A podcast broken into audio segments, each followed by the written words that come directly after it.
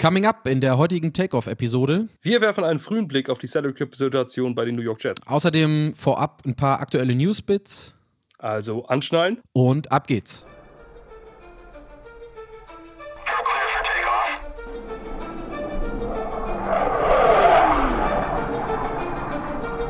Schönen guten Tag da draußen. Basti und Patrick wieder hier. Diese Woche kümmern wir uns, äh, wie gerade gesagt, äh, um den Salary Cap. Ein paar News kommen noch. Dann aber noch zwei, drei Worte zu dem, was wir so die letzten Wochen gemacht haben. Letzte Woche haben wir uns die Quarterback-Situation vorgenommen, haben mal unsere drei, vier Kandidaten rausgesucht, die mehr oder weniger prozentual im Rennen sind oder im Rennen sein könnten. Davor, also vor knapp zwei Wochen, haben wir uns die Season Review zur Brust genommen. Und das leitet so ein Stück weit über in das Thema, was wir heute in den Podcast mit eingenommen haben, mit der Salary Cap-Situation. Denn aus der Regular Season kommt und planend für etwaige Quarterbacks spielt das, was die New York Jets an Dollar auf der Tasche haben diese Saison, eine große Rolle. Da gucken wir dann gleich mal drauf. Ja, die Salary Cap-Situation äh, wird natürlich verdammt interessant für die New York Jets. Ähm, es ändert sich ja einiges, zumindest äh, von der Gewohnheit, was wir die letzten Jahre so kannten. Ähm, aber bevor wir zu der Salary Cap-Situation kommen, ähm, Patrick hat es eben gesagt, äh, guckt euch die letzten Episoden nochmal an. Gerade zur Quarterback-Suche wird das verdammt interessant. Ähm, ich möchte euch aber nochmal was sagen zu dem Newsletter. Ähm, wir haben nämlich auch neben dem Podcast noch was Schriftliches, was wir euch bieten, auf takeoffjets.substack.com.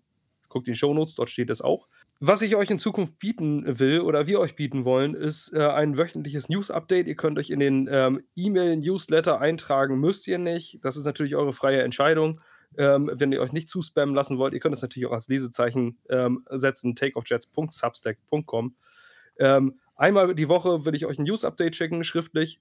Ähm, einmal so, what happened in Jetsland, was ist äh, passiert die letzte Woche, dann habt ihr einen Überblick, wenn ihr selber nicht die Zeit habt, jeden Tag zu lesen, euer Englisch vielleicht nicht so gut ist oder äh, schlicht den Überblick verliert bei den ganzen amerikanischen äh, News-Sites, ähm, fasse ich euch jetzt einmal die Woche zusammen. Ich versuche es relativ knapp zu halten, dass es gut lesbar ist.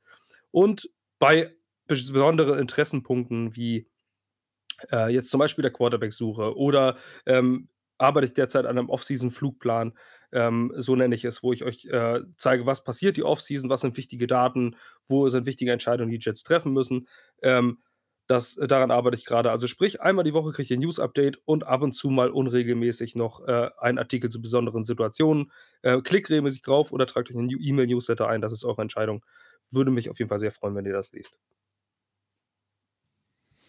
Jo, einen davon haben wir schon letzte Woche, ergänzend ähm, oder auch, ähm, wie nennt man so schön, komplementär zum Podcast mit den, mit den Quarterbacks und den Situationen, mit den Wahrscheinlichkeiten. Ich finde ganz schön an dem Newsletter, wir können, was wir da drin haben oder was du da drin schreibst, können wir irgendwann mal wieder spiegeln. Also, wenn Lamar Jackson doch noch kommt und das nur 5% Wahrscheinlichkeit waren, dann ähm, sieht, man, sieht man, wie weit oder wie nah wir oder in dem Fall du an den Predictions sind, die auch im Newsletter drinstehen. Dann lass uns mal, also jetzt wäre ich fast schon direkt zum Salary Cap gekommen. Lass uns noch mal so zwei, drei News-Bits mitnehmen. So wirklich, wir hatten es gerade im Vorgespräch, so wirklich viel haben wir diese Woche gar nicht, weil wir hatten es letzte Woche gesagt, wir hätten gehofft, dass sich bezüglich Quarterbacks und Jets was ergibt. So wirklich ergeben hat sich nichts. Also ähm, gritsch mir bitte rein, aber ähm, Derek Carr hat sich entlassen lassen von den Raiders. Das ist, ähm, ich würde das sagen, zumindest, ich weiß nicht ob positiv, aber eine offene Richtung bezüglich Derek Carr auch bei den Jets, weil in den Tagen vor seiner Entlassung oder vor der gewollten Entlassung war eigentlich abzusehen oder war eigentlich gedacht worden, dass er einen Trade zu den Saints bevorzugt, weil er mehrere Tage, zwei oder drei da unten verbracht hat und sich, glaube ich, auch ganz gut mit denen verstanden hat. Dadurch, dass er das abgelehnt hat, wie gesagt, er hat eine No-Trade-Clause, haben wir letzte Woche drüber geredet und Basti hat es auch im Newsletter geschrieben, aber er hat sich entlassen lassen ähm, das heißt, er ist jetzt Free Agent. Das heißt, die Jets können ohne großartigen Aufwand und ohne irgendwelche Compensation, die sie zahlen müssen, sprich Draft Picks oder sonst irgendwas, nee, nicht sonst irgendwas, oder Draft Picks, Punkt, ähm, können sie auch an Derek Carr rangehen. Ich weiß nicht, ob das die Chancen vergrößert. Bin ich jetzt gespannt, was du dazu sagst, Basti. Und die zweite Personalie frühstücke ich gleich auch mit ab, ist Aaron Rodgers, der sein Darkness Retreat, ich glaube, wir hatten das ganz ernsthaft in der letzten Woche auch schon mal angesprochen, der sein Darkness Retreat etwas verschoben hat. Ich habe jetzt gestern und heute gar nicht nachgeguckt, aber er ist noch nicht in seiner Dunkelkammer. Ähm, und deswegen gibt es da auch noch keine Entscheidung. Aber das sind so die, die beiden, auf die ich geachtet habe. Und viel mehr ist da jetzt gerade, was die Quarterbacks angeht, gar nicht passiert in den letzten Tagen. Nein, also es gab keine Contract Extensions, es gab keine Entlassung bei den New York Jets. Also sprich, ähm, auf One Jets Drive ist nicht viel passiert. Im Hintergrund wird mit Sicherheit viel gearbeitet, es wird viel geredet, aber ähm, es ist nichts an die Öffentlichkeit gedrungen. Bei Derek Carr ist es so, ähm, ich kann mir auch gut vorstellen, dass er sich mit den Saints vielleicht ein bisschen einig geworden ist und man sich einig wurde, dass man einen Vertrag in der Free Agency abschließen wird und es die New Orleans Saints keine Assets kostet ähm, dieser Trade, dass man sagt, pass auf, diesen Vertrag legen wir dir sowieso hin. Ähm, warum sollen wir jetzt für dich traden? Dann geben wir einen Pickup, der möglicherweise ein Receiver ist, zu dem du den Ball werfen kannst und dann Offensive Line, wenn er dich beschützt. Ähm, das kann auch gut sein. Es gibt keine weiteren Gerüchte zu Derek Carr und den New York Jets. Ähm, wie gesagt, es könnte sein, dass es einfach kein gutes Fit ist aus unterschiedlichsten Gründen.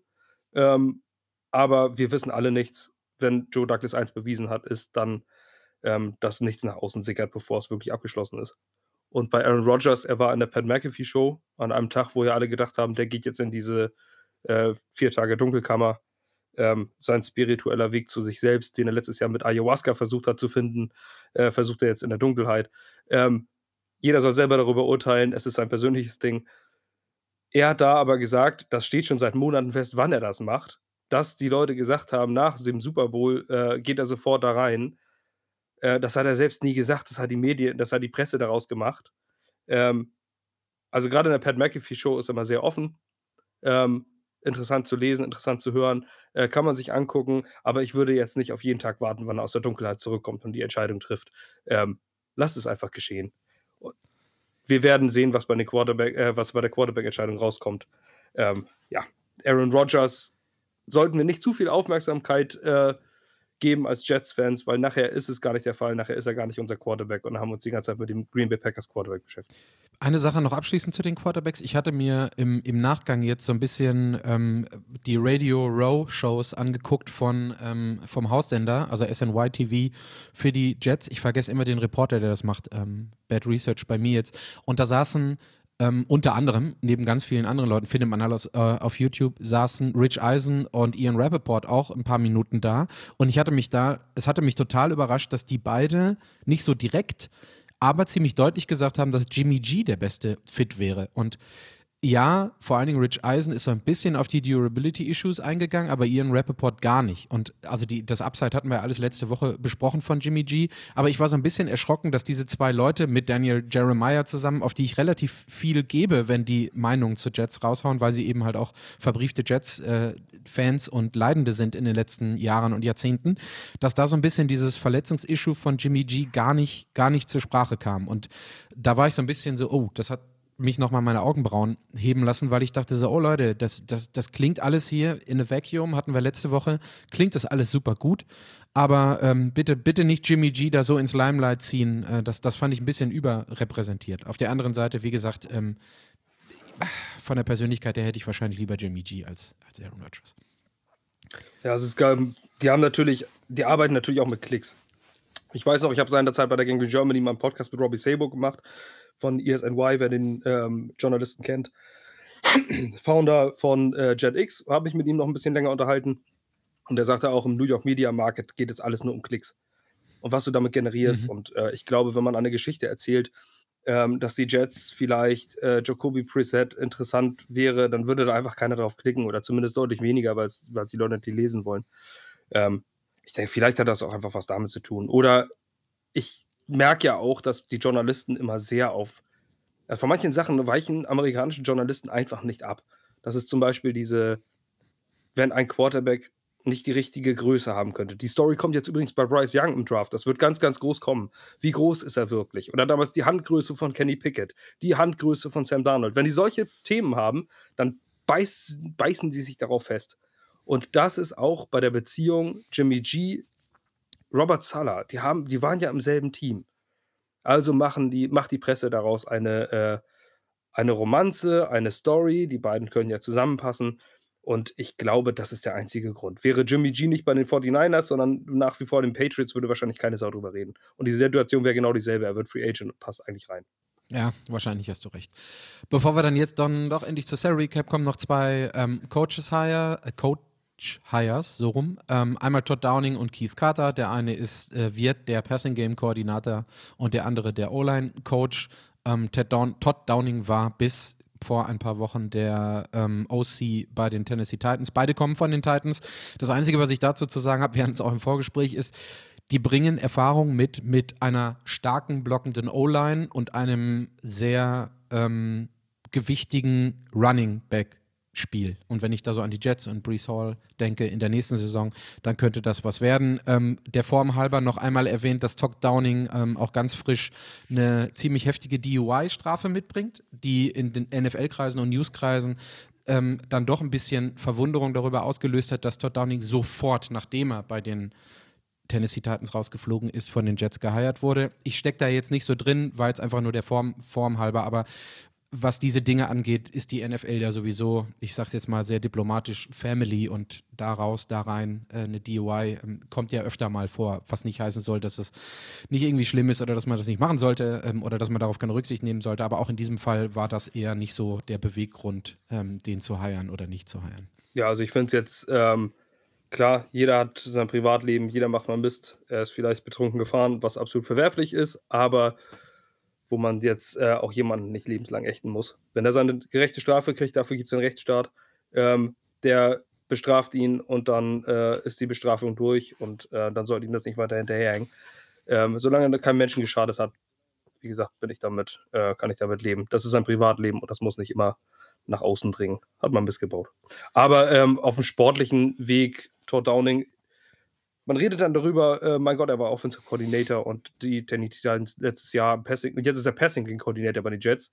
Und das Passing Game der letzten beiden Jahre der Titans war doch, pff, also Ryan Tinner hat mal was ganz Gutes gemacht, also sie haben AJ Brown weggetradet und es ist insgesamt relativ komisch da gelaufen. Platz 30 waren sie letztes Jahr. Ja, es ist also ein DVOA 20 und 21, also alles so pff, irgendwie.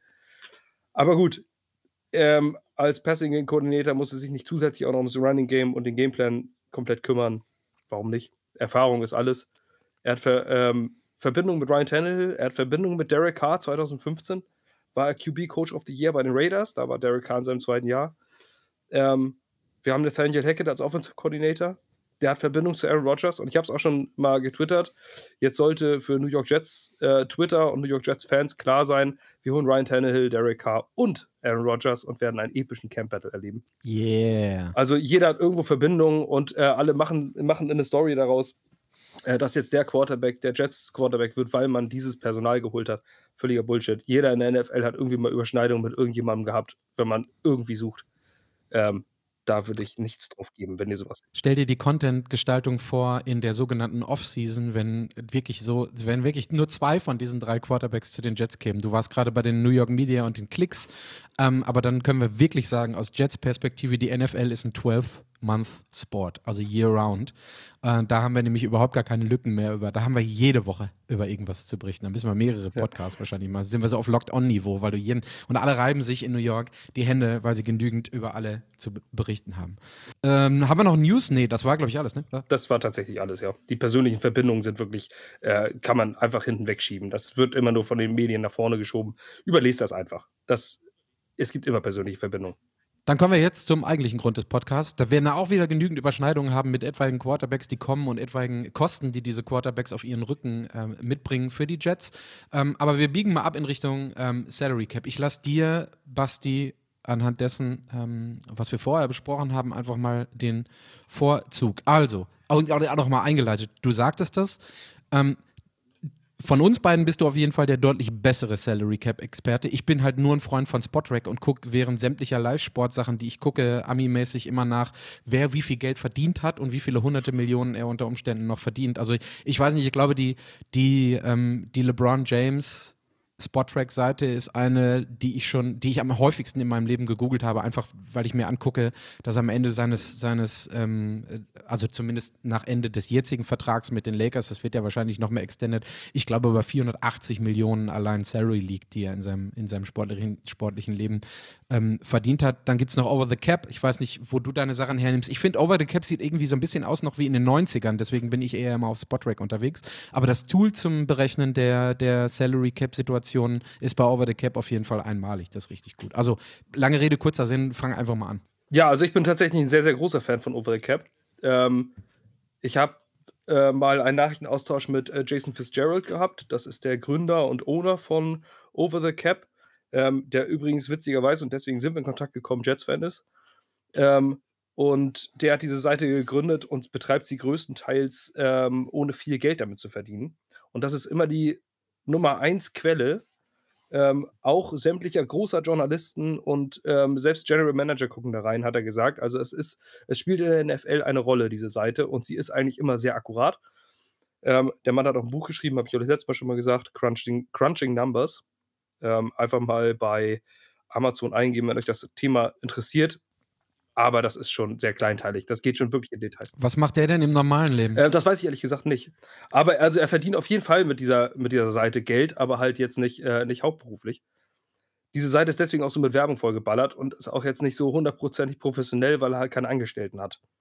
Also er hat äh, zwar Leute, mit denen er das macht, aber halt jetzt keine beruflich Angestellten, die Profis sind und dort jetzt diese Seite im professionellen Stil betreiben. Aber es ist sehr, sehr akkurat. Und wir wollen deswegen dazu kommen, zum Salary Cap. Und ähm, wir gucken uns einmal an, wie hoch ist das Salary Cap überhaupt? Das ist unser erstes Thema. Äh, die letzten Jahre war es natürlich deutlich geringer, denn das Salary Cap, muss man wissen, koppelt sich immer an die Einnahmen der Liga aus dem Vorjahr. Das setzt sich aus unterschiedlichen, äh, in unterschiedlichen Konstellationen zusammen, unter anderem, was die äh, einzelnen Teams einnehmen für sich, dann was die Liga insgesamt an TV-Geldern eingenommen hat, ähm, also es sind immer eine gewisse Prozentzahl von den Gesamteinnahmen der Liga, wie sich das Salary Cap berechnet. Ähm, also es, die Liga hat zum Beispiel in der Corona-Zeit weniger Geld eingenommen, deswegen war das Salary Cap wieder geringer. Und ansonsten steigt der Salary Cap immer, nicht damit die Teams noch mehr Spieler sein können, sondern weil die Liga einfach mehr eingenommen hat. Und das ist wieder mit, wie mit der Inflation. Jedes Jahr nimmt die Liga mehr ein. Es kommt Inflation, es steigt der internationale Markt, dadurch kommen mehr Einnahmen und dementsprechend, also jetzt mal ganz stumpf gesagt, die Zahl stimmt nicht, aber nur zur Berechnung, sagen wir mal einfach 50% der Einnahmen sind das Salary Cap. Ähm, dann ist dieses Jahr das, äh, für nächstes Jahr das Salary Cap liegt bei 224,8 Millionen, also 225 Millionen pro Team. Wenn man das mal 32 rechnet, hat man eine Gesamtzahl und wenn man daraus dann das Doppelte machen würde, wären das die Einnahmen der Liga letztes Jahr gewesen. So einfach gesagt. Ähm, es ist natürlich viel komplizierter, wenn man sich das durchlesen will, kann man das machen. Wie gesagt, Crunching Numbers, das Buch. Ähm, oder auf overthecap.com findet ihr auch Details dazu. Dann, dann gab es einen Bump äh, zur Corona-Zeit, alles völlig erklärbar und nachvollziehbar, aber Pi mal Daumen kann man, glaube ich, sagen, in den Jahren vor Corona ist der Salary Cap pro Jahr circa um 8 bis 10 Millionen gestiegen, oder? War das so, die drei, vier Jahre vorher? Immer. Und ich glaube, aus Corona sind wir gekommen mit 190 oder 194 und jetzt sind es 225. Da sieht man, welche Massen an Geld da bewegt werden und dass es immer jedes Jahr konstant, also deutlich, deutlich mehr wird. Also man sieht auch einfach, ähm, es ist ein exponentielles Wachstum. Ähm, es steigt immer mehr. Und das äh, ist auch ungefähr berechnet. Wenn man jetzt zum Beispiel 2023 ist es fest, das ist jetzt, oder was heißt fest? Es ist veröffentlicht worden, was erwartet wird und das äh, trifft eigentlich immer sehr genau. Das sind 224,8 Millionen. 2024 rechnet man schon mit 256 Millionen Cap Space, 225 mit 282 Millionen und 2026 mit 308 Millionen. Es steigt also von Jahr zu Jahr enorm. Ähm, Deswegen sind diese langfristigen Verträge natürlich auch immer eine Nummer. Äh, schwer zu planen, aber man kann immer damit rechnen, dass wir dieses Jahr mehr Capspace haben. Die Spieler kosten aber auch immer mehr. Ähm, wenn man sich so die letzten Jahre anguckt. Äh, wir wollen aber jetzt ähm, insgesamt aber dazu kommen, was die, was an Capspace vorhanden ist. Wie gesagt, 225 Millionen grob sind es nächstes Jahr. Da stehen die Jets im Mittelfeld. Sie sind aktuell, Stand jetzt, 264.000 Dollar über dem Cap. Ähm, wir müssen also bis zum 15. März, bis zum Start des Ligajahres, noch äh, einiges tun und ein bisschen rechnen, ein bisschen machen, ein bisschen tun.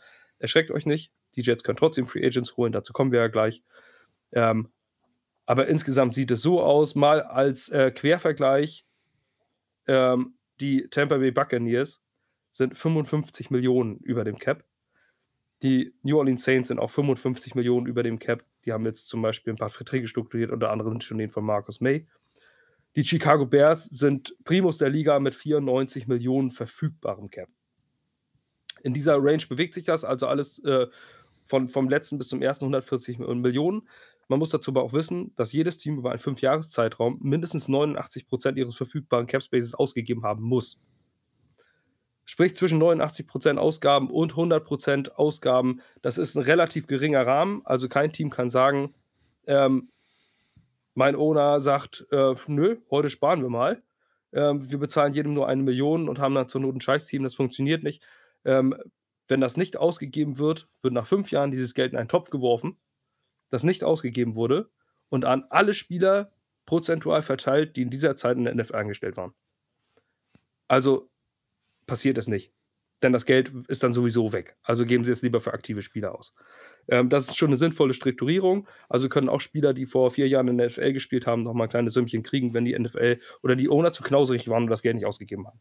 Also sprich, das Gehalt wird an die Spieler zurückgegeben. Und teilweise haben wir es dann ähm, in, der NF in der NBA ist es noch krasser, aber wenn wir uns an Brock Osweiler erinnern, als die Browns ihn dann, glaube ich, damals von Denver, ist es richtig, genommen haben und er, glaube ich, 30 Millionen äh, Dead Cap oder Salary Cap hatte und sie sogar noch einen Pick bekommen haben von Denver, weil Denver nämlich unter den Salary Cap kommen musste, die Browns aber nicht wussten, an wen sie das ganze Geld garantiert, die 90, knapp 90 Prozent aus dem Salary Cap zahlen sollten. Deswegen haben die gesagt, okay, gib uns einen Pick, gib den Jungen hier rüber. Die haben den ja auch ein paar Spiele starten lassen, danach war dann Ende, aber die waren zufrieden, dass sie die 30 Millionen an irgendjemanden zahlen konnten, weil sie mussten die ohnehin, ich glaube, es waren 30, nagelt mich nicht fest, irgendwie mhm. sowas war das, glaube ich. Aber der Junge hat der weder auf NFL-Niveau performt, noch hat er annähernd so viele Spiele gemacht, wie man es hätte bei dem Vertrag erwarten können. Aber sowohl die Broncos als auch die Browns, als auch Brock Osweiler, als auch die Liga waren total zufrieden, bottomline, weil das Geld, was die Browns ausgeben mussten, haben sie ausgegeben. In Denver war er weg und ist da nicht auf den Salary Cap gefallen. Also solche, solche Sachen gibt es hin und wieder auch mal. Meistens immer auf etwas kleinerem Niveau, aber bei Brock Osweiler Weiler ist jetzt ein, ein bekanntes Beispiel, dass der Junge sich hingesetzt hat, Däumchen drehen konnte und trotzdem noch die knapp 30 Mio bekommen hat. Ja, also das ist auch, äh, das ist auch so, wenn man, wenn man das zum Beispiel hört, letzte Woche habe ich es auch schon gesagt, Cap is, Cap is a Myth oder das Cap Space ähm, ist, ja nur, ist ja nur Theorie, das ist absoluter Schwachsinn. Wenn du einmal einen Vertrag garantierst, dann geht das Geld nicht mehr weg. Das sind Schulden, die dich immer einholen. Du kannst sie immer nach hinten verschieben. Das funktioniert. Das funktioniert auch über 20 Jahre. Aber ähm, das Geld ist nie weg. Du kannst Capspace nicht streichen. Ausrufezeichen. Es muss nur verschieben und cleveres strukturieren. Und was wichtig ist, ähm, das Stichwort Escrow, die garantierten Anteile eines Vertrages. Beispielsweise, ähm, was haben wir, ähm, den Deshaun Watson-Vertrag in Cleveland? Der ist ja quasi fully guaranteed.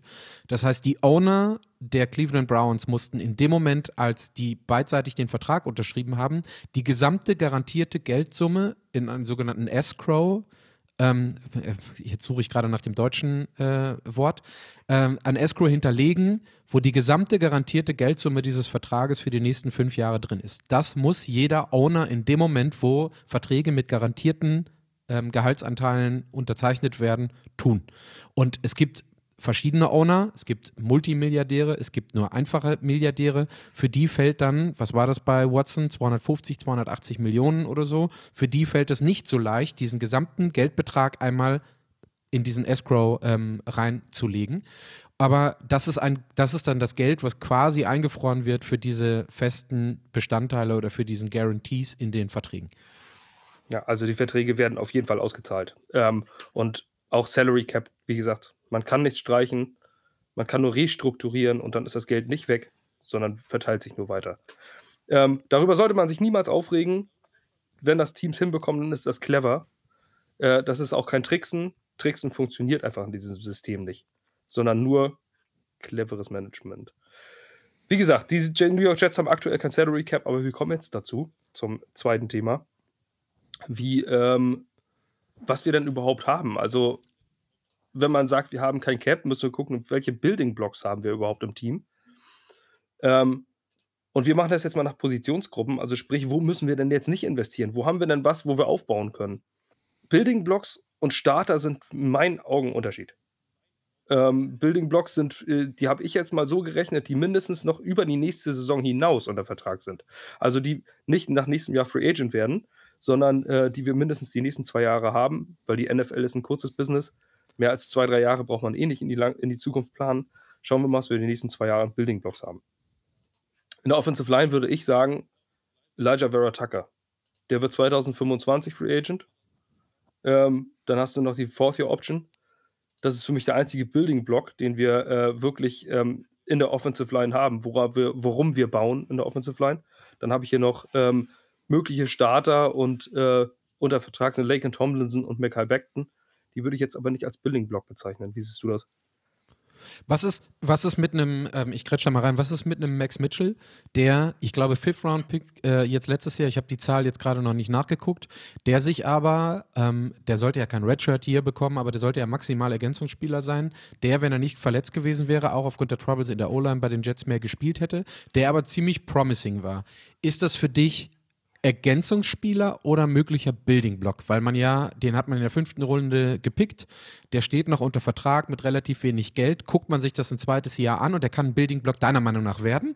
Oder ist das immer ein Ergänzungsspieler, äh, den wir als Jets-Fans immer im Herzen haben, weil er sich den Arsch aufreißt, weil er, wenn er hingestellt wird, zumindest leidlich gut oder durchschnittlich tackelt, aber eben nicht als Building Block funktioniert? Oder hofft man da auch als Joe Douglas, so ey geil, der hat in der Saison, wo er eigentlich nicht spielen sollte, schon vernünftige Leistung abgerufen. Vielleicht kann man den nach zwei, drei Jahren einen vernünftigen, ähm, den ersten Free Agent-Vertrag um den Hals hängen. Also Building Block oder eher Ergänzungsspieler, wenn ich da mal so rein reingrätschen darf.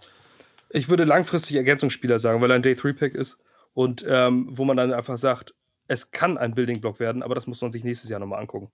Dafür steht er vier Jahre unter Vertrag, dafür kannst du ihn äh, dann nochmal noch zurückholen. Aber ich würde ihn jetzt noch nicht in diese Kategorie bringen, weil jetzt, ähm, ich würde jetzt, wenn ich mir eine O-Line bauen würde, als General Manager nicht sicher sagen, ist Max Mitchell jetzt ein sicherer Right Tackle für die nächsten Jahre. Elijah Verotok ist für mich, äh, ist für mich der einzige Lock in dieser Line. Klar, ist aber auch, also die, die, ich habe jetzt gerade nachgeguckt, während du gesprochen hast, bei eben Over the Cap. Im Übrigen, ich packe die New York Jets Over the Cap ähm, ähm, URL auf jeden Fall in die Show Notes mit rein. Also das ist äh, auch am Handy, kann man das relativ leicht bedienen. Max Mitchell steht für 870.000, glaube ich, ähm, mit auf dem ähm, auf der Uhr, was das Geld angeht und das in diesem Jahr und im nächsten Jahr. Das ist also nichts, wo man sich drüber Gedanken machen muss, oh, wenn wir den jetzt wegpacken, haben wir ganz viel Cap-Flexibilität. Deswegen, Frage, die ich da gerade gestellt habe, die muss sich ein Joe Douglas dieses Jahr gar nicht stellen und vielleicht auch nächstes Jahr nicht, weil der halt, Junge halt einfach nichts kostet. Ne? Das ist de facto ja. auch einfach mal so der Fall. Also, wie gesagt, für mich wäre es noch kein Building-Block, kann aber dazu werden. Also, da haben wir nur Elijah Vera Tucker. Ähm, bei den Skill Positions in der Offense, das habe ich jetzt mal nicht kleinteilig aufgeteilt, weil das sonst äh, den Rahmen sprengen würde. Also sprich Wide Receiver, Running Back, Tight Ends, das sind die Skill Positionen. Ähm, sehe ich als Building Blocks Garrett Wilson, Brees Hall, unsere Running Back und Wide Receiver ähm, aus dem äh, letzten Draft und Tyler Conklin als Tight End, der eine vernünftige Leistung gebracht hat und bis 2025 unter Vertrag steht. Ähm, und ich denke, der wird auch die nächsten zwei Jahre unser Tight End One sein. Ansonsten habe ich da keine Building Blocks. Elijah Moore. Ja, da, den habe ich als Starter, aber keinen Building Block. Denn ähm, er hat schon einen Trade angefragt, es gab Probleme, er hat den Offensive Coordinator angeblich, angeblich persönlich beleidigt. Ähm, weiß nicht. Da ging seine Leistung letztes Jahr auch zurück. Klar kann er ein guter für uns werden. Klar kann auch Denzel Mims unter einem neuen Offensive Coordinator guter werden. Aber als Building Block, ähm, nein. Ich glaube, dass ein Elijah Moore theoretisch sogar morgen weg sein könnte. Ähm, und das sehe ich bei Garrett Wilson, Brees Hall und Tyler Conklin auf gar keinen Fall. Also wir haben auf jeder Position einen Building-Block, um den wir bauen können. Das ist, glaube ich, schon mal eine relativ komfortable Situation. Auch die günstig unter Vertrag stehen. Tyler Conklin ist nicht ganz günstig, weil er ein Free Agent war. Aber Brees Hall und Garrett Wilson sind die nächsten drei Jahre sehr günstig unter Vertrag. Da nochmal einmal CJ Usama. Kommst du auf den gleich nochmal extra, vor allen Dingen, wenn wir, wenn wir aufs Geld kommen, weil kostet viel, hat einen riesigen Vertrag für äh, als Tight End äh, um den Hals gehängt bekommen. Ist für dich dann Solid Starter gerade oder eine Sache, auf die du gleich extra nochmal eingehst, vor allen Dingen auch wegen des Cap-Hits, der dahinter steckt? Er ist für mich ein teurer Backup, aber äh, mit Cap, den habe ich jetzt nicht in der Streichsituation, aber da kommen wir später noch zu, weil, ähm, ja, weil der Vertrag einfach letztes Jahr ja. abgeschlossen wurde und der noch zu viel kostet. Ja. Ich habe es immer gesagt, im, im, im Lockerroom war das immer so eine Sache zwischen, ähm, zwischen Detti und mir. Ähm, wenn Detti wieder darauf gekommen ist, habe ich gesagt, also, irgendeiner muss doch als Tight End auch blocken. Und CJ Osama ist halt ein äh, relativ guter Blocking-Tight End. So, fertig. Ob das dann die Summe, die steht mit 8, 8 Millionen dieses Jahr drin, gerechtfertigt, ist eine andere Sache, aber ähm, Conklin catcht und äh, Osama blockt. Ja, und dann haben wir noch Jeremy Ruckert dahinter, aber das ist ein Rookie. Also Building Blocks sind für, für mich wirklich äh, absoluter Anker für die nächsten äh, zwei Jahre, wo du sicher sein kannst, wenn die nicht, sich nicht verletzen, dann kann man um die ein Team bauen. Und es ist schon mal gut, dass wir eine Offensive Line anhaben und auf jeder Skill Position eine Offense. Abgesehen vom Quarterback. Aber das ist natürlich eine andere Nummer.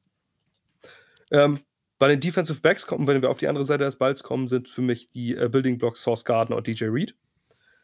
Ähm, DJ Reed bis 2025 und der Vertragshausgartner bis 2026. Da haben wir unser Cornerback-Duo, da brauchen wir uns, glaube ich, gar nicht drüber unterhalten. Da müssen wir die nächsten zwei Jahre, wenn keine schwere Verletzung kommt, nicht reingucken. Slot-Corner kannst du immer mal holen. Ähm, zur Not in der Free Agency werden immer welche frei. Das ist keine Position, die von den Teams priorisiert wird. Ähm, man hat noch einen Michael Carter 2 da. Also wir haben, sind da auch nicht so schlecht aufgestellt. Ähm, aber als Building Blocks sind Source Gardner und, ähm, und DJ Reed als Safety John Whitehead sehe ich nicht als Building Block, sondern als äh, einen vernünftigen Starter, den wir nächstes Jahr vielleicht noch haben. Ähm, den haben wir auch nur noch ein Jahr unter Vertrag, der wird 2024 wieder Free Agent.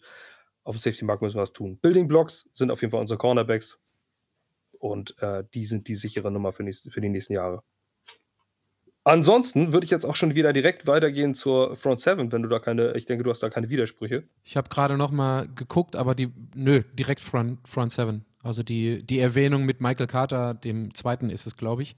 Ähm, also nicht der Running Back, äh, sondern der Defensivspezialist. Da bin ich gespannt, wie der sich überhaupt in Erscheinung bringen kann. Also bei dem habe ich so ein bisschen Befürchtung, dass das irgendwie ein Solid Starter sein könnte, dadurch, dass er ähm, aber eben mit ähm, Brees, äh, nicht Brees Hall, äh, sondern mit DJ Reed und Source Gardner zwei Leute vor sich hat, die, wenn sie sich nicht ernsthaft verletzen, eigentlich immer spielen, weil sie spielen müssen, äh, könnte es sein, dass wir den nicht so wirklich evaluieren können. Kostet jetzt aber auch nicht so viel und ist vor allen Dingen auch noch unter Vertrag. Ja, und das ist natürlich immer gut, Leute unter Vertrag zu haben, die auch einspringen können, die sich dahinter entwickeln können oder die äh, weiterkommen können. Aber so als Building-Block, Corner, unser Cornerback-Duo die nächsten zwei Jahre ist gesetzt. Da muss man nicht investieren, weil Cornerback auch sehr teuer ist. Und das ist sehr praktisch für uns, dass wir Source Gardner die nächsten Jahre noch unter Vertrag haben und DJ Reed ein verhältnismäßig bezahlbarer Cornerback ist. Source Gardner wird noch früh genug teuer genug. Auf jeden Fall. Der wird in drei Jahren eine massive Extension halten, das ist auch gut so, aber da müssen wir uns jetzt noch nicht drum kümmern. Und das ist sehr, sehr schön, dass man einen äh, Nummer 1 Corner in der NFL für drei Jahre günstiger unter Vertrag hat. Zur Front 7, ähm, also sprich Linebacker und Defensive Line, das habe ich zusammengefasst, weil wir da gar nicht so viele haben. Ähm, wenn wir jede einzelne Positionsgruppe machen, wäre das vielleicht äh, ein bisschen zu viel. Bei den Building Blocks, also sprich, was wir als Loks haben und dann nächstes Jahr drum bauen, habe ich in der Front 7 lediglich John Franklin Myers, Quinnen Williams und Jermaine Johnson. Quinnen Williams ist nur noch dieses Jahr unter Vertrag, aber den sehe ich als Building Block, weil die Extension für mich eine absolut sichere Nummer ist. Ähm, das ist nur die Frage, wann kommt die Extension und nicht, ob sie kommt. Ähm, das ist, glaube ich, eine sichere Nummer. Den hat man früh gedraftet, man hat ein Third Overall in ihn äh, investiert. Ähm, er hat sämtliche Leistungen gebracht. Äh, er passt in die ganze Culture rein. Er möchte ganz gerne bei den Jets bleiben. Das ist eine sichere Nummer. Die Frage ist nur, wann. John Franklin Myers sehe ich deswegen als äh, Building Block, weil Joe Douglas ihm die Extension gegeben hat. Das heißt, man hält viel von ihm. Er hat einen neuen Vertrag bekommen und er ist underrated as fuck in der Liga. Äh, wenn man sich seine Statistiken anguckt, er ist kein Shiny Star, aber er ist jemand, den du in der Edge auf der 3-Tag ähm, irgendwas zwischen Defensive Tackle und Defensive End absolut gebrauchen kannst. Er kann gegen die Lauf arbeiten, er ist ein Pass-Rusher. Ähm, den brauchst du. Und Jermaine Johnson ist ein First-Round-Pick letztes Jahr. Ähm, hat eine gute Leistung gebracht, wird eine größere Rolle bekommen. Das wird unser Edge-Rusher die nächsten Jahre äh, allein schon aufgrund des Investments in den Pick. CJ Mosley sehe ich nicht mehr als Building-Block. A, er ist über 30. B, er könnte möglicher Cap-Casualty werden. Er ist sehr, sehr teuer. Es könnte sein, dass man vertraglich dort was macht, auch wenn er Second Team All-Pro war. Ich halte persönlich nicht sehr viel von ihm. Ähm, klar, von ihm als Typen, aber ähm, von seiner Leistung, ähm, da habe ich so meine, meine Fragezeichen. Ja, okay, die Liga proved mich wrong und äh, viele Fans werden da wahrscheinlich auch ähm, das anders sehen. Aber für mich gibt es so Sachen wie seine Bonehead-Entscheidung, da über die Line of Scrimmage zu springen letzte Saison. Man sagt völlig drüber. Ähm, und außerdem ist der Preis für einen für Off-Ball-Linebacker auch einfach viel, viel, viel zu hoch. Der Vertrag von McKagan war damals komplett irre. Ähm, den sehe ich nicht als Building Block, weil er potenziell sogar schon diese Offseason weg sein könnte. Also bei CJ Mosley bin ich da genauso, du sagtest Bonehead Plays, ich sage mal Brain Farts und die hat mhm. er die gesamte Saison äh, drin gehabt. Also und das ist dann immer so eine Sache, die es gibt nur oder andersrum, ich könnte jetzt sagen, bei 17 Spielen gibt es nur drei oder vier negative Situationen, an die ich mich erinnere bei, ähm, bei CJ Mosley. Das waren dann aber auch wirklich Game-Wrecking-Sachen. Also ich, der hatte so zwei, drei Sachen und dieser, dieser Brainfart-Sprung ähm, da ähm, bei, dem, bei dem Blog, was du gerade erwähnt hast, das sind dann halt einfach so Sachen und die darfst du dir halt einfach nicht erlauben. Auf der anderen Seite ist es so, ähm, das nehme ich jetzt aber gleich, äh, wenn ich übers, übers Cap spreche, wieder zurück, der ist schon solide, der ist nicht umsonst ähm, Second äh, Team All-Pro geworden dieses Jahr, aber da bin ich dann wieder komplett bei dir, um den Kreis zu schließen. Cap Casualty für den Preis in dem Alter nicht mehr. Ähm, und äh, wahrscheinlich kommen wir da gleich nochmal drauf. Irgendwo müssen die Jets ja das Geld hernehmen, was sie irgendeinem Quarterback oder anderen Free Agents um, die, um den Hals hängen. Und ähm, da steht CJ Mosley leider ganz oben mit auf der Liste. Ja. Auch wenn es, äh, um das vor, vorwegzugreifen, nicht einfach wird, ähm, aus dem Vertrag rauszukommen. Also es kostet viel Geld an äh, Dead Money und ähm, ich gehe davon aus, wenn wir, wenn wir das äh, kurz zusammenfassen, dass er nächstes Jahr äh, und noch unser Mittellinebacker sein wird. Ähm, weil schlicht und ergreifend, weil wir sonst keinen haben. Und äh, weil man von drei Linebackern, ja, in der letzten Zeit, in der modernen NFL sind es ja häufig nur zwei. Ähm, aber wenn man von drei Linebackern ausgeht in unserem 4-3-Scheme, 4-3-Scheme heißt vier Defensive Linemen und drei Linebacker, und das haben wir äh, derzeit in unserem System, Jeff Ulbrich-System, ähm, brauchen wir drei Linebacker, zumindest von der Standardaufstellung. Und wir haben als CJ Mosley ist der einzige NFL-taugliche, den wir unter Vertrag haben für nächstes Jahr. Dementsprechend, glaube ich, wird da nicht viel dran gerüttelt. Ansonsten muss man die komplette Positionsgruppe rebuilden. Ja, genau. Und da, also da sind wir dann, da gibt es genügend andere Issues. Wir kommen vom Quarterback, haben, haben noch andere Punkte, die abgearbeitet werden müssen. Und ich glaube, das ist das ist, glaube ich, so ein bisschen, äh, wenn ich an Joe Douglas denke, ist das so eine Sache, ich muss, muss ich da jetzt ohne Not einen Riesenfass aufmachen, auch wenn ich weiß, dass ich vielleicht äh, nicht bei zwei Minus, sondern nur drei Minus stehe oder bei, bei einer glatten drei bei CJ Mosley. Und dann bin ich da, glaube ich, eher bei der Argumentation von Joe Douglas zu sagen, so, hey, lass uns das nochmal ein Jahr angucken. Ähm, eine richtige Liability wird er nicht werden. Ähm, und dann, also so Solid, Solid Starter oder Starter-Niveau wird er dieses, dieses Jahr vor allen Dingen auch zu dem Preis und es kostet relativ viel, ihn auch loszuwerden, wird er wahrscheinlich da abrufen. Er wird, ähm, also ich, ich komme ja gleich zu und das wird äh, das übernächste Topic, ähm, dass man bei ihm fast eher äh, restrukturiert. Das würde wahrscheinlich mehr, mehr, bringen. Aber das gucken wir uns gleich auch nochmal an. Ähm, auf jeden Fall wird da was passieren an dem Vertrag, da bin ich mir relativ sicher. Welche Art und Weise auch immer. Traden wird für ihn niemand bei dem Preis. Selbst bei einem, bei einem All-Pro, das ist für einen Linebacker einfach zu teuer.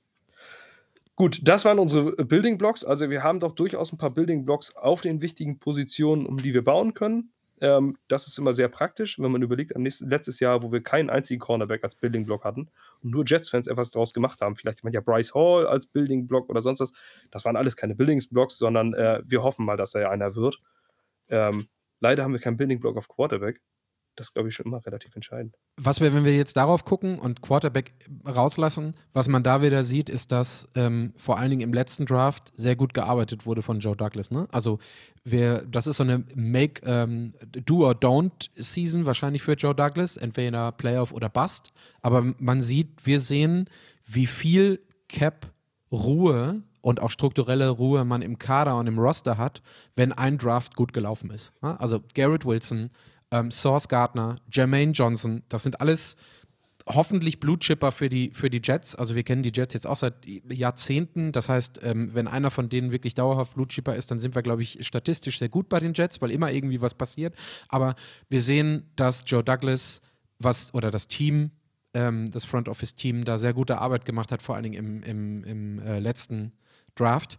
Und dass man da dann für Jahre hinweg, für zwei, drei Jahre wirklich Ruhe hat.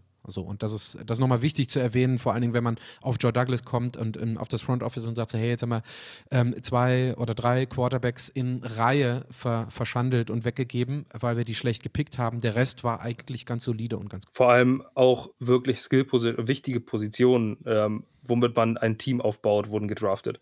Wir haben den, ähm, dadurch einen Edge Rusher, wir haben einen Cornerback und wir haben einen Wide Receiver. Und die Jahre zuvor haben die Jets äh, Interior Defensive Line einfach, einfach vollkommen overvalued und haben da einfach zu viel investiert ähm, und haben gedacht, dass wir nur mit der Defensive Line Footballspiele gewinnen. Das ist leider nicht der Fall. Und das wurde jetzt mal geändert und äh, wie gesagt, unsere Building Blocks sind auf wichtigen Positionen. Und äh, wir haben als Jets nicht mehr nur noch All-Pros als Kick-Returner oder als Kicker, wo wir uns äh, dran erfreuen können, ähm, die dir keine Spiele gewinnen. Ähm, gut, so viel zu den äh, Building Blocks. Dann äh, können wir ganz kurz zum nächsten Topic kommen. Das können wir auch relativ kurz abhandeln. Und zwar heißt das, haben wir geguckt, sprich Needs, auf welchen Positionen muss investiert werden. Wir werden mit Sicherheit die nächsten Wochen in der Offseason noch ganz, ganz viel Zeit haben, die Team-Needs der Jets durchzugehen, mögliche Kandidaten zu nennen. Wir werden jetzt also keine Namen nennen aus der Free Agency, die Free Agents werden, weil sich da auch noch ganz viel ändern wird. Wenn ihr den, ähm, den Newsletter, sprich den unseren Off-Season-Flugplan nochmal bekommt, da werdet ihr auch sehen, wann das erst alles passieren muss. Ähm, und dass noch viel passieren kann durch Franchise-Tags, durch Resignings und so weiter und so fort. Das heißt, über Namen brauchen wir uns noch nicht unterhalten.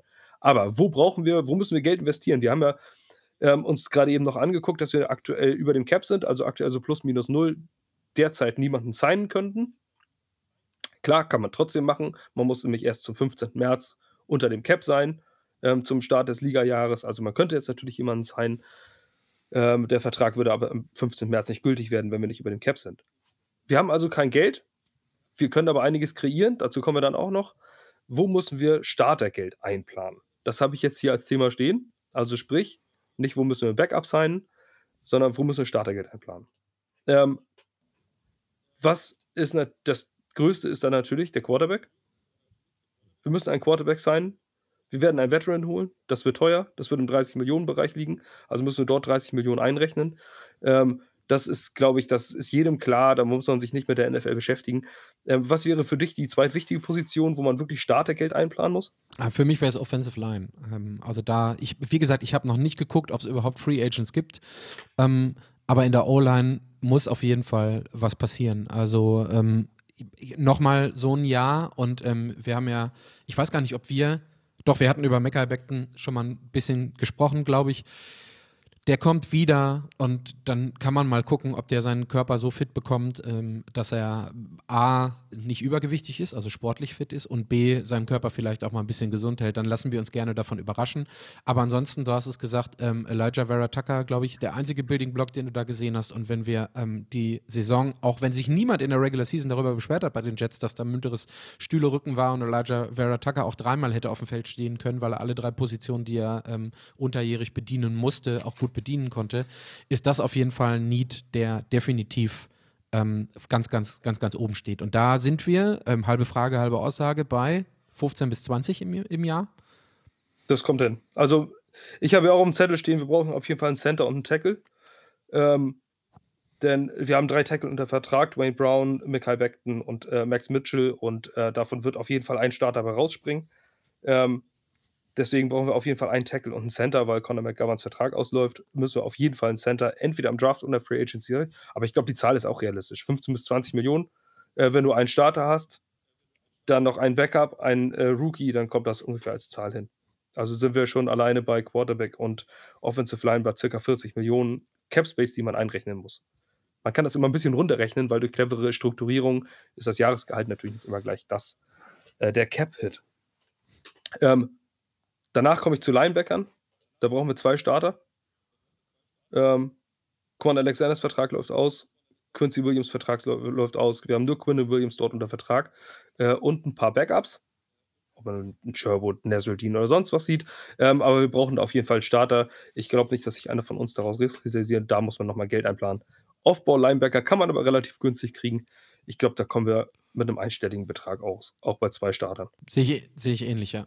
Dann habe ich hier als nächste Position, für mich sind es noch die, Sa die, Safety, die Safeties ganz eindeutig. Wir brauchen, äh, wir haben Jordan Whitehead für nächstes Jahr, aber wir müssen unbedingt ein Safety haben. Ähm, der wird aber nicht so teuer, denn wir brauchen kein Elite-Safety. Wir brauchen keinen Jesse Bates dort sein, weil wir zwei Elite-Corner haben. Ähm, weil wir einen guten Safety haben, brauchen wir nur einen Complementary Safety. Ähm, Marcus May war jetzt auch nicht übermäßig teuer für die Saints zum Beispiel. Ähm, also man kriegt einen guten, qualitativ hochwertigen Safety, wird dort aber mit Sicherheit kein äh, Top 5, Top 10 äh, Free Agent sein. Also man muss jetzt nicht mehr beim Jesse Bates rechnen, sondern wir werden einen, der in der NFL starten kann und den eine durchschnittliche Qualität bieten kann.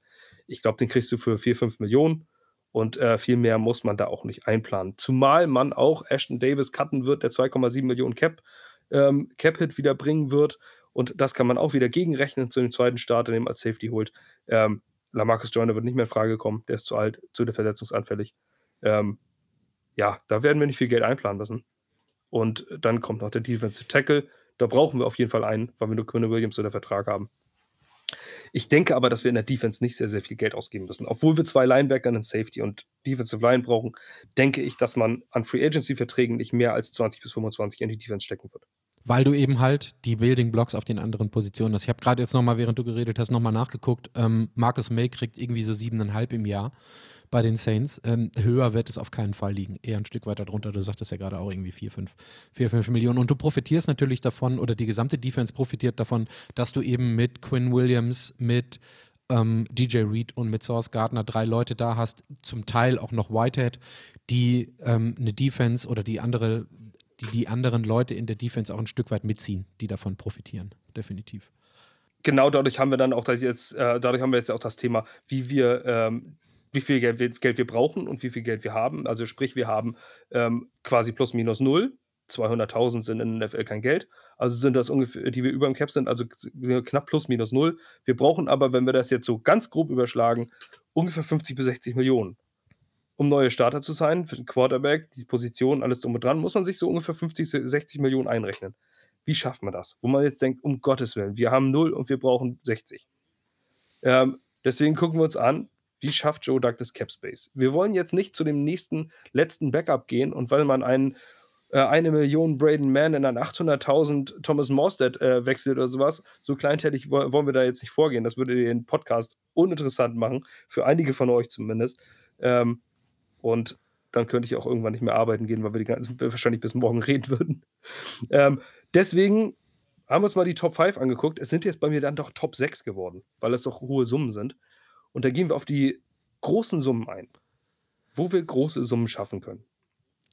Ähm, und zwar mit einfachen Situationen. Nicht mit, was mache ich mit Paycard und wie seinerzeit mit Jameson Crowder und mit wem muss ich viel reden, sondern wie schaffe ich ganz simpel Cap Space. Hast du da äh, Namen oder soll ich gleich loslegen?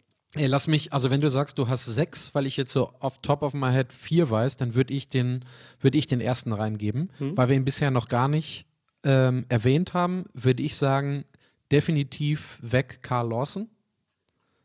Ich warte, warte mal, ob du nickst. Ja, du nickst.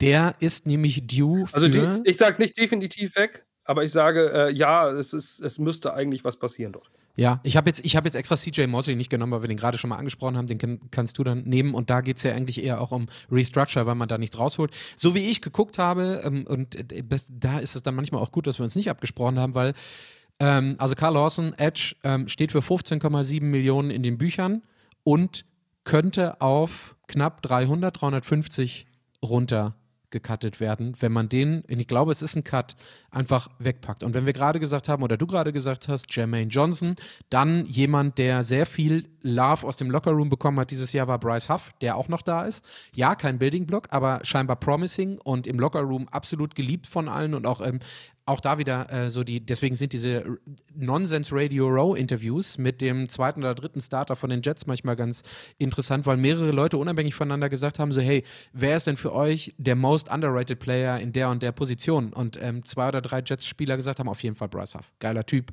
Der kommt auf jeden Fall richtig. Also Carl Lawson weg aus 15,7 Millionen, knapp äh, 330, 350.000 machen und auf Jermaine Johnson und ähm, additional vielleicht Bryce Hoff hoffen. Das wäre mein erster. Ja, sehe ich auch so. Carl Lawson kannst du auch traden und ich denke mal, dass man, ähm, und das bringt genauso viel Geld, also sprich 15,4 Millionen an effektiven Cap Space. Ähm, ich glaube, dass sich dort auch ein Trade-Partner finden würde, der für ihn äh, nochmal einen Drittrunden-Pick oder sowas ausgibt oder vielleicht sogar einen Second-Round-Pick. Ähm, Carl Lawson ist ein guter Spieler. Er verursacht viel Pressure, keine Frage. Aber genau wie du ihn hier hast, habe ich ihn auch als potenziellen Cap-Casualty. Ähm, das ist immer so ein Begriff, wer, wer man eigentlich schon behalten würde, aber aus finanziellen Gründen los wird. Und das äh, ist Carl Lawson für mich auch. 15,4 Millionen kannst du dort schaffen, dieses Geld brauchen wir. Quarterback ist einfach wichtiger, weil, weil Karl Lawson nicht der einzige Edge Rusher ist. Das ist nochmal noch ganz wichtig, ne? Und wenn die, wenn die Jets so viel Cap Space hätten wie in den letzten Jahren es immer der Fall war, dann würde man, würden wir jetzt an jemanden wie Carl, Carl Lawson nicht rangehen, weil wir sagen so, okay, gut, ja, wir haben ja das Geld, wir können den da sitzen lassen. Wenn wir dann trotzdem 15 bis 20 Millionen brauchen und die haben wir im Cap Space, was du gerade sagtest, die, die Bears oder so, die dann 90 Millionen haben, dann passt das alles noch unter das Dach. So, aber wir gehen halt eben davon aus, dass die Jets schon 200.000 ähm, unterm ähm, unterm Radar, hätte ich jetzt fast gesagt, unter dem liegen, was sie haben müssen. Deswegen ist ein Karl Lawson ganz klar jemand, der wegkommt. Ja, und das ist auch der Elephant in the Room. Das ist der größte Betrag, den du auf einmal freimachen kannst. Ja. Ist im Übrigen auch erst 28, da muss ich nochmal nachgucken. Ne? Ich hätte ihn jetzt so 31, 32 geschätzt, deswegen macht das, was du gerade gesagt hast, mit dem, der wird wahrscheinlich auch noch, äh, da wird wahrscheinlich auch noch ein Pickbrei rumspringen, wenn man den tradet. Ja, ähm, gehe ich, geh, geh ich dann auch mit. Ich dachte, der wäre schon 31, 32, dann wäre das nämlich einfach cut und weg gewesen, aber mit 28 hat er ja noch zwei, drei gute Jahre und einen vernünftigen Vertrag vor sich, ja. Ja, also da kannst du auf jeden Fall äh, einen günstigeren Spieler holen und ähm, hast deine, deine Edge Rusher, wo man vielleicht noch äh, für ein Drittel des Geldes noch einen Free Agent holen kann, ähm, der eine ähnliche Rotationsqualität bringen kann. Das sind 15,4 Millionen. Der zweite, die ganz klare finanzielle äh, Möglichkeit, sich viel Geld zu holen, wäre für mich CJ Mosley. Ähm, nicht mit einem Cut, nicht mit einem Trade, sondern einfach eine Restrukturierung. Wollt ihr es ranhängen, schiebt das Geld in die Zukunft. Ähm, das muss man halt manchmal machen, gerade bei CJ Mosleys Vertrag, den Joe Douglas nicht zu verantworten hat. Und mit einer Restrukturierung des Vertrags kann man 11,8 Millionen generieren. Kurz, knackig. Einfach den Vertrag strukturieren, das Ganze umwandeln. Die Details können euch völlig egal sein. Dadurch werden 11,8 Millionen Capspace geschaffen für 2023 und den Rest wäre das Problem der Zukunft New York Jets. 11,8 Millionen CJ Mosley, Restrukturierung ist, glaube ich, ein Selbstgänger. Wenn man Geld schaffen will. Ja, definitiv. Ähm, wenn wir Geld schaffen müssen, ne? Ja, genau, wenn man Geld schaffen muss. Ansonsten kann man natürlich sagen, okay, dann bezahle ich das lieber dieses Jahr. Ähm, aber wir müssen Geld schaffen, wir brauchen Quarterback. Und äh, dementsprechend wäre eine Restrukturierung sinnvoll und ein bisschen davon in die Zukunft zu verschieben. Das nächste wäre Corey Davis. Ist gleichzeitig ein Cap Casualty für mich. Auf der einen Seite kann man natürlich sagen, okay, wir brauchen einen erfahrenen Receiver. Und sind die Corey Davis kostet 10,8 Millionen, äh, 10,5 Millionen. Ist, wenn man ihn cuttet, wäre das gesamte Geld frei. Ist CJ Mosley, äh, äh, Quatsch, ähm, ist Corey Davis vernünftig? Kann er dir was bringen? Ja. Ähm, ist er 10,5 Millionen wert? Nein. Das wäre meine Antwort. Und deswegen würde ich ihn cutten. Oder traden. Ja, oder traden, genau. Die, die, das ist genau die Frage bei Corey Davis. Würde ich jetzt als Jets Front Office auf dem offenen Markt als Free Agent 10,5 Millionen Dollar für Corey Davis ausgeben? Die Antwort ist ganz klar nein. Sechs oder sieben? Okay. Das war halt, äh, wenn wir uns an, daran erinnern, es war eine Wette darauf, ähm, kann er wirklich ein ganz klarer Number One Receiver werden? Die Antwort ist jetzt leider nein. Man kann sagen 1B, 1C oder 2A, was auch immer, aber er ist für den Preis, den die Jets da oder das Wagnis, was die Jets da eingegangen sind, das Versprechen hat er nicht eingelöst. Aus welchen Gründen auch immer. Ne? Nichts gegen Corey Davis, aber ist definitiv niemand, der mit 10,5 Millionen Millionen jetzt gerade den Vertrag bekommt. Da dann lieber traden zu einem Team, wenn man da noch irgendwie was rausholt, ähm, was man vielleicht auch nochmal mit einem Conditional Pick part, was ja in der NFL immer noch nicht so, ähm, so weit verbreitet ist, aber keine Ahnung, wenn der 17 Spiele macht, wenn der 1000, über 1000 Yards catcht, wenn der irgendeine Touchdown-Nummer macht, also klar irgendwo hingetradet wird, wo er dann wirklich Number One Receiver ist, dass man nochmal ein bisschen mehr für den bekommt, aber für mich auch ganz klar 10,5 Millionen frei machen äh, und die direkt äh, auf die Habenseite packen, bin ich auch dabei. Zumal man bei Receiver sagen kann, war Garrett Wilson glasklar als Nummer 1 Receiver. Äh, man hat Elijah Moore als äh, zweiten Receiver da hinten. Dann hast du noch äh, Jeff Smith, von dem die das Coach, der Coaching-Staff immer sehr viel hält. Ähm, und man hat einen Denzel Mims. Also man braucht einen Carey Davis jetzt nicht unbedingt. Man kann sich einen anderen Veteran für viel, viel weniger Geld reinholen. Ähm, also ich glaube, Corey Davis ist ein relativ klarer Cut oder Trade-Kandidat. Ich glaube nicht, dass er 2023 ein New York Jet bleiben wird. Ähm, das wären 10,5 Millionen. Bevor ihr jetzt anfangt mitzuschreiben und alles drum und dran, nein, wir sagen euch das am Ende nochmal zusammengefasst. Also ihr braucht nicht die Taschenrechner rausholen. Ähm, ein nächster Cut oder beziehungsweise ein, nächste ein nächstes Kreieren von Cap Space wäre für mich Dwayne Brown. Dwayne Brown ist der Tackle, den wir letztes Jahr geholt haben, aus der Not heraus. Ein sehr erfahrener Left Tackle, ein sehr, ähm, ein qualitativ hochwertiger Left Tackle, der ist jetzt allerdings 38. Ähm, ich kann mir vorstellen, dass er retired. Ich wollte gerade fragen, hättest du es gewusst, ohne zu recherchieren? Nee, ich habe nur, weil ich es gelesen habe. Und ähm, ich wusste, dass er alt ist, aber ich habe gedacht, er wäre schon 48 oder sowas, wenn man sich anguckt, wie lange Dwayne Brown schon in der NFL ist. Ja, das stimmt. Bei ihm, bei ihm ist es äh, so, dass man ähm, ihm einen Zwei-Jahres-Vertrag gegeben hat, dass er noch relativ viel kostet. Es gibt aber das sogenannte Post-June, den Post-June-One-Cut. Ähm, man kann einen Spieler jetzt cutten und kann ihn als Entlassung nach dem 1.6. Äh, markieren. Dann wird das äh, Cap Space noch gestreckt auf die nächsten, auf die vergangenen, auf die nächsten Jahre. Und wenn man ihn als Post-June One Cut äh, designiert, dann würde er 9,7 Millionen bringen. Also es kann auch sein, dass er retired und man sich abspricht und sagt, ich retire, aber ich aber erst zum 1.6. Dann wird das so bei der NFL hinterlegt. Dann wird äh, das Dead Cap auf zwei Jahre gestreckt und äh, dann würde er dementsprechend 9,7 Millionen bringen und das ist ganz schön viel Geld, das man jetzt gebrauchen kann. Ich glaube nicht, dass Dwayne Brown nächstes Jahr unser Tackle Starter sein wird. Dann 9,7 Millionen draus machen, muss aber ein Post-June-One-Cut sein. Bei Dwayne Brown habe ich mittlerweile das Gefühl, der ist froh, dass er für das Geld, was er bekommt, äh, die Schuhe in der Trainingswoche zugeschnürt bekommt und äh, dann ein paar Snaps mitnehmen kann. Es hat ja auch ein bisschen gedauert, bis er überhaupt fit war oder fit wurde. Wie gesagt, ey, auch nichts gegen Dwayne Brown. Ne? Du sagtest gerade, gefühlt muss der 48 oder 58 sein, solange wie der schon in der NFL ist.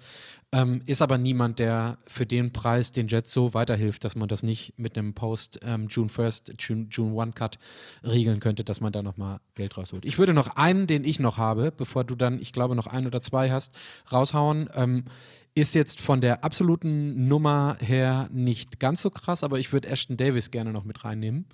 Ähm, ist für mich eine Erleichterung im Cap von knapp 2 Millionen äh, oder zweieinhalb Millionen sogar. Der äh, steht jetzt drin in den Büchern mit äh, 2,7 Millionen und mit einem Cut würde sich das reduzieren auf knapp 280.000. Das wäre für mich eine Sache, die man auch machen kann. Ashton Davis, Davis nicht unbedingt alt mit 27, aber schon, ähm, und wir sind da jetzt schon irgendwie in der, in der Cap Space Generierungsexercise ein bisschen weiter fortgeschritten. Wenn es da wirklich um die letzten 3, 4, 5 Millionen, so pervers sich das anhört, nur 3, 4, 5 Millionen geht, dann ist Ashton Davis auch jemand, den ich da auf jeden Fall als ähm, Cap Casualty relativ gesehen, nicht absolut gesehen ähm, sehe und den kann man auch mit gutem Gewissen loswerden. Ja, auf jeden Fall. Ähm, dann habe ich hier, ich habe hier noch zwei Namen stehen, die kann ich auch kurz abhandeln. Ähm, denn beides sind keine Cuts oder Trades oder muss man, wo man sich Sorgen machen muss, dass man das Trikot verkaufen muss. Es sind nämlich John Franklin Myers und Quinnen Williams, wo man bei beiden noch Geld machen kann. Quinnen Williams muss man einfach nur extenden. Da gibt es einen dicken Vertrag, wenn man den clever strukturiert ähm, bringt Quinnen Williams, obwohl er einen fetten Paycheck kriegt, Geld. Das hört sich ironisch an. Es liegt aber an der NFL-Struktur, an äh, wie sich das Cap, äh, Capit berechnet. Da sind wir vorhin drauf eingegangen. Bei einer Extension schafft man 6,8 Millionen Cap Space 2023. Denn er ist in der Fifth-Year-Option und hat einen voll garantierten, relativ hohen Vertrag, der auch komplett gegen das Cap zählt, weil es ein Jahresvertrag ist. Und wenn man dann einen Vertrag macht, ähm, streckt man das auf die Jahre und verdient damit 6,8 Millionen. Sprich, eine Extension von Quinn Williams bringt den Jets Geld. Hört sich, äh, klingt komisch, ist aber so. Ähm, nehmt das einfach so hin und hinterfragt es nicht. Das ist, glaube ich, immer, alle, immer einfacher für alle. Äh, John Franklin Myers wäre eine Restrukturierung, könnte mit einer Restrukturierung des Vertrages 6,9 Millionen Dollar schaffen. Damit verschiebt man auch wieder Cap auf die nächsten Jahre. Aber ihr habt gehört, was wir vorhin gesagt haben, ähm, die nächsten Jahre steigt das Cap Space. John Franklin Myers sich als Building Block. Ich würde ihn restrukturieren, damit 6,9 Millionen schaffen. Das sind auch schon die großen Nummern. Hast du dann noch Zusätze?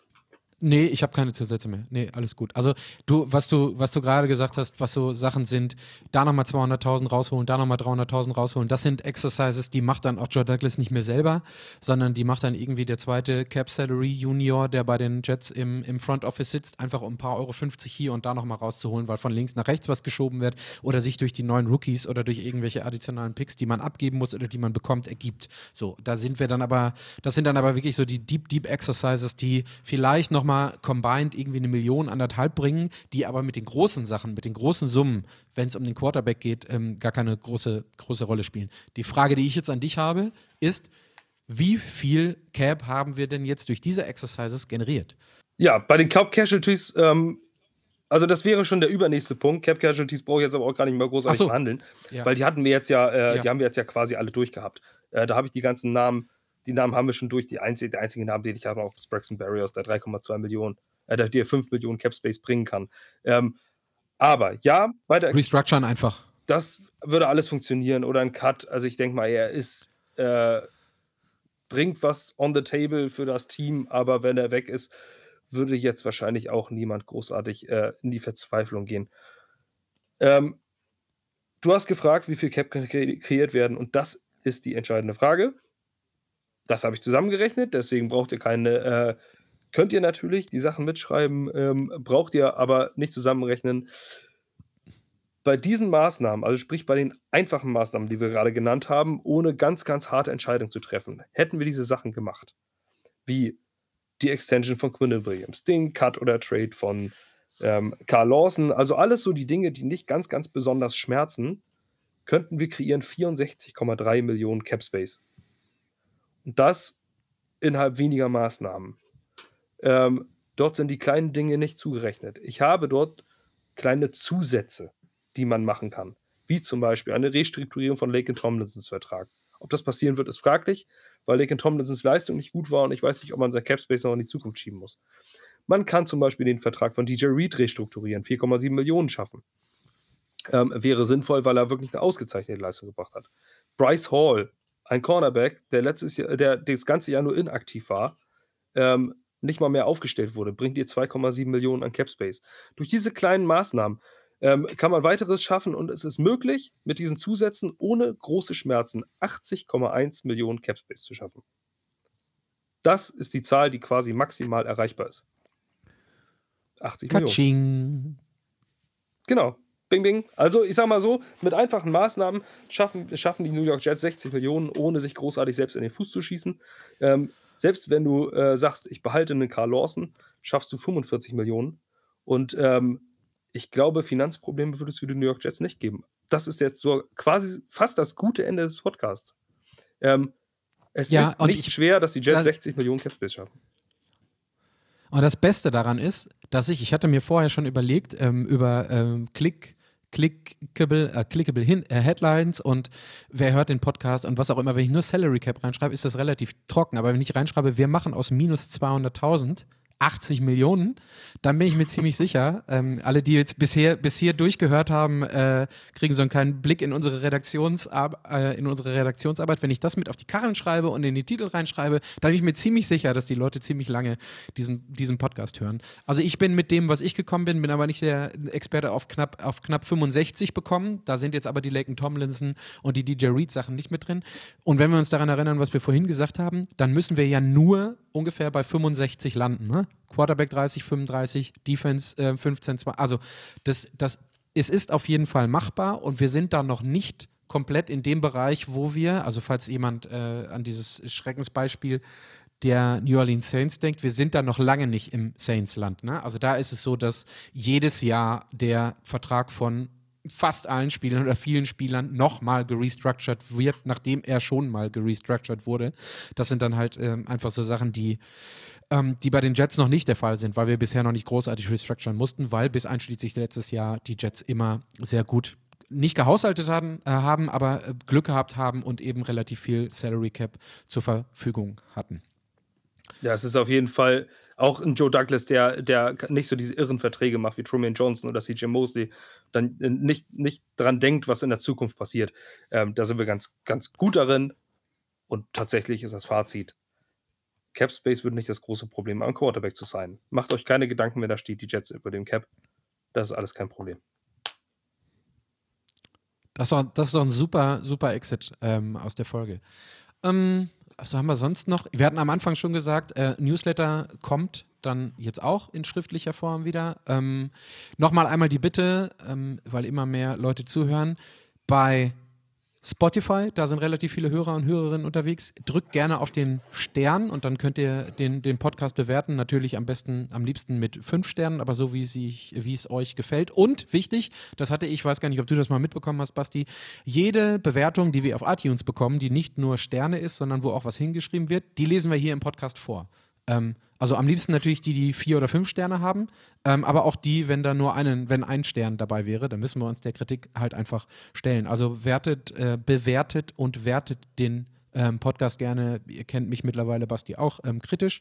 Ähm, wir haben äh, auf jeden Fall Bock darauf, dass wir ähm, auch nochmal besser werden. Und zum Abschluss jetzt, weil ich nicht nachgeguckt habe, Basti, bevor wir jetzt ähm, du dann arbeiten und ich auch arbeiten gehen, gegen wen muss denn der HSV spielen diese Woche? Gegen Arminia Bielefeld. In Bielefeld oder zu Hause? Es wird also in der. Nein, zu Hause gegen Arminia Bielefeld. Ich bin mit meinen Söhnen da. Ähm, das wird, eine, wird ein tolles Spiel, weil das äh, eine freundschaftliche Begegnung ist und man sich auf 4000 Auswärtsfans freut. St. Pauli muss in Magdeburg ran. Ähm, da gibt es ähm, hoffentlich für Magdeburg doppelt aufs Maul. Das sage ich, sag ich jetzt einfach mal so. Gut. Basti und ich, wir sprechen ja immer so eine Zielzeit ab. Die haben wir heute wieder total toll getroffen mit äh, knapp unter 50 Minuten, Basti. Wenn wir ein Auge zukneifen, dann könnte das, könnte das passen fast. Wir geben uns nächste Mal äh, wieder Mühe. Ich weiß gar nicht, was wir nächste Woche, nächste Woche machen. Also in Richtung Free Agency kommen dann ähm, bezogen auf den Newsletter auch die Sachen, die Basti gerade gesagt hat. Ich gucke immer noch, dass wir, achso, den Bills-Fan immer noch für, die, für den ähm, AFC East Roundtable. Da gibt es dann aber auch kein Topic. Da können sich einfach drei, vier Leute mal 60, 90 Minuten über die AFC East unterhalten. Äh, müssen wir mal schauen. Ansonsten, ähm, an alle, die zugehört haben, vielen Dank. Basti, dir einen schönen Arbeitstag äh, und danke für den Input und wir hören uns die Tage. Vielen Dank und take off.